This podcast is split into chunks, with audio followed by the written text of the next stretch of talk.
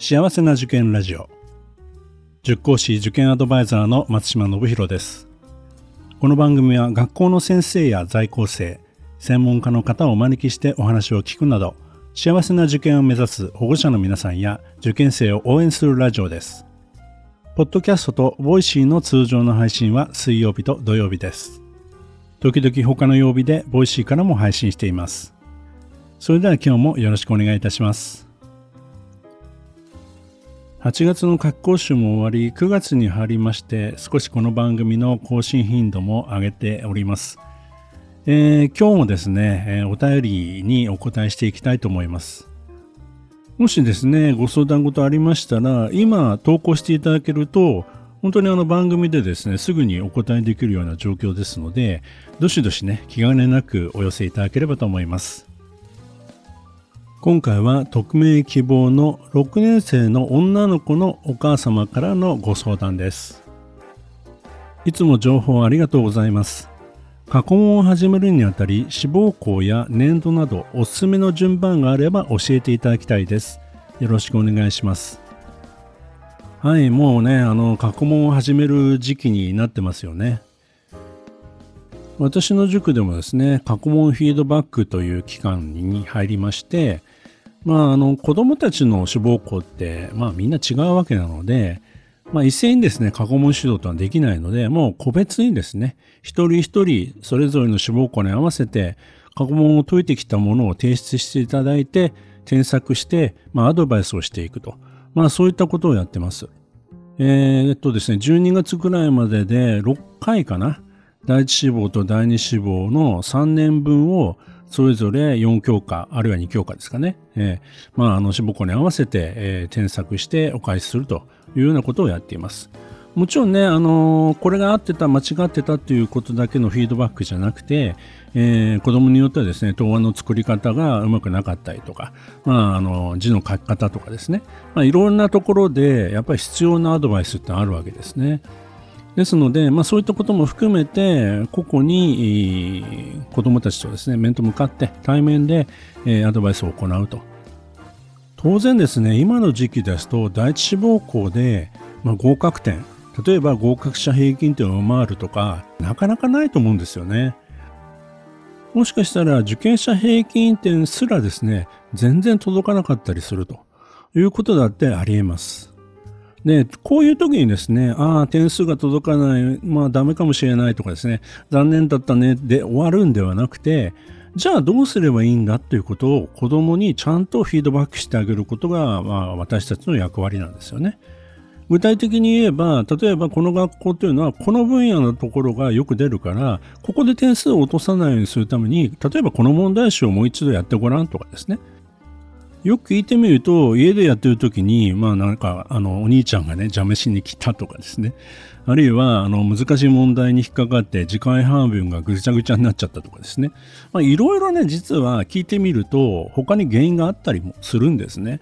まあそういったことも含めて、ああ、まだまだいけるよ。頑張れるよ。まだまだ点数は上げられるよというような前向きな気持ちにさせていくことが大事なわけです。子供にとってはですね、本当に本番の試験を受けたと同じぐらいショックを受ける可能性もあるわけですよね。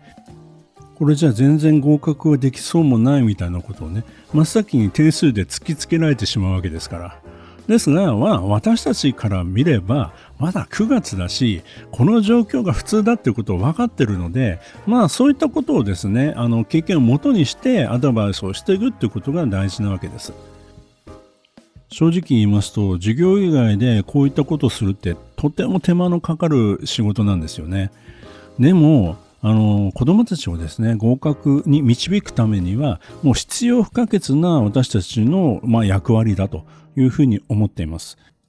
そして、まあ私たちとしてはですね、最終的には自分で直しもちゃんとできて、そして自分はここをやらなくちゃいけないっていうふうに気がついて、自分で修正できていく。まあ、そういった子になってほしい。最終的には自立、自走して勉強ができる子を育てたい。ここをゴールにしていますから、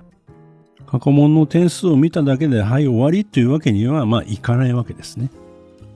まあ、このあたりですね、過去問対応、過去問指導に関しては、塾さんによってそれぞれ、まあ、考え方が違うと思うんですね。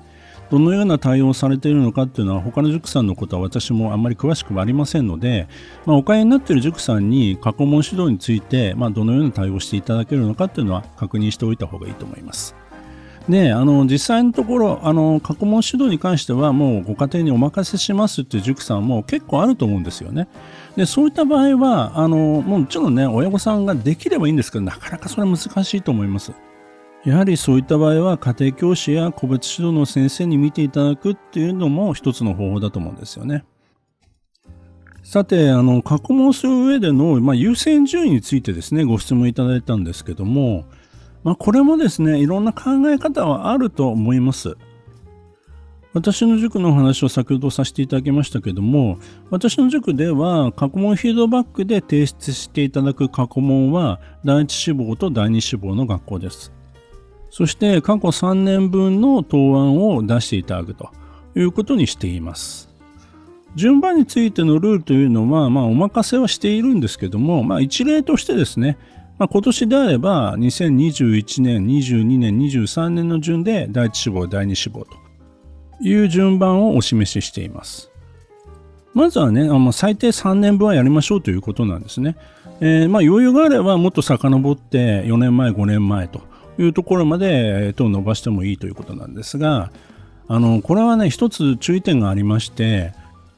最近では入試の傾向が変わるっていう学校もありますから、まあ、そういった場合はですね、新傾向の方の過去問だけをやるっていうことでいいと思うんですよね。まあ、中にはですね、10年分やりましょうみたいなアドバイスをされる方もいますが、まあ、確かにね、そういう考え方もあると思うんです。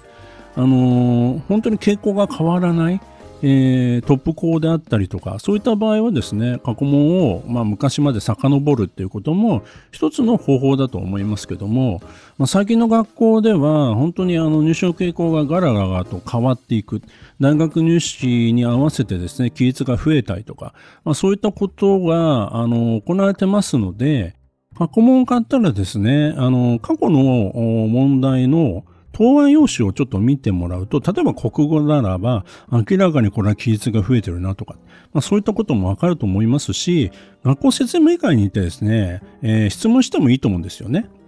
あるいは塾の先生に聞いてみると。まあ、こういったことでですね、入試の傾向が変化している場合はですね、新しい傾向の問題だけをやって、あとはですね、他の学校の問題をやるという方のが、あいいと思います。あのまあ、同じ問題は出ませんし、えー、そういった意味ではですね、似たような傾向の他の学校をやると。まあ、もちろん併願校もやらなくてはいけないので、併願校は優先だと思いますけども、余裕があれば、なかなかないんですけどね、余裕があれば、他の学校の問題で、えー、何かお勧めありませんか？ということで、まあ、塾の先生に聞いて、それを試してみるというのもいいかと思います。ただし、この時期は手を広げすぎないということが大切なので、まあ、あくまでも本当に時間的な余裕がある場合に限ります。まあ、併願校を含めるとですね、5校、6校というふうに受けると思いますので、それも3年分、4年分、あるいは1次試験、2次試験というふうにですね、まあ、本当にあの過去問を全部やろうとするとですね、到底やりきれない。1月までに間に合わない、2月までに間に合わないっていう可能性もあるので、これはもう本当に計画的に何年分をいつやるかっていうのを具体的な日にちに落とし込んで、まあ、あの過去問計画表ですよね。ま私どももそういったものを作ってもらってますけども、そういった形で、えー、取り組んでいただきたいなというふうに思います。この番組でも第一志望と言える学校を3つ探しましょうというふうにお伝えしてきましたよね。ですので、その3校がもし見つかっているんであれば、その3校をまずは重点的に取り組む。